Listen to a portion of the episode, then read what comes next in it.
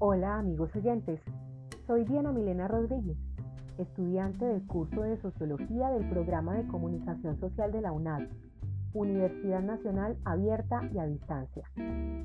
Sobre el desarrollo de la actividad paso 4 del curso, puedo destacar que los recursos educativos revisados han puesto en perspectiva el destacado papel de los medios de comunicación en la creación de realidades sociales, el discurso como herramienta fundamental de esa construcción y el contexto en el que muchos de ellos se encuentran, entendiendo que la posición en la que están se debe a la influencia directa de los poderes económicos. Sin embargo, aunque estas realidades son evidentes, el aporte de los profesionales de la comunicación debe estar orientado a encontrar nuevos escenarios de reflexión con lenguajes más libres de presiones políticas y económicas. La formación de los nuevos comunicadores incluye la capacidad de crítica y cuestionamiento de las formas tradicionales en el manejo de los medios de comunicación. Una de estas reflexiones sin duda es la independencia. La gestión económica de los medios de comunicación hace la diferencia como lo expresa Saura 2010.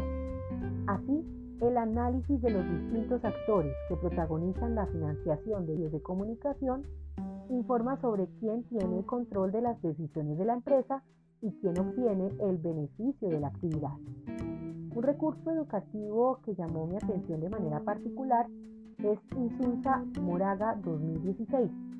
La reflexión sobre las posibilidades actuales de integración cultural el importante protagonismo de los medios de comunicación en la construcción de identidades y la capacidad que estos tienen de repercutir con sus mensajes mediáticos hace inferir una preponderancia casi que absoluta en los universos mentales colectivos.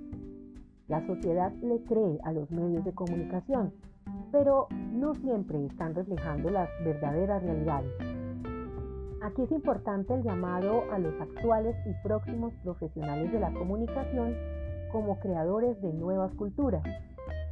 Los medios locales y o regionales independientes ya están aportando como alternativas participativas de la ciudadanía, llegando con mensajes construidos incluso con las mismas comunidades de las que hablan. Esto a pesar de las grandes dificultades económicas en las que se encuentran iniciativas y aquellas nuevas maneras de comunicar es primordial si queremos avanzar a una cultura más incluyente.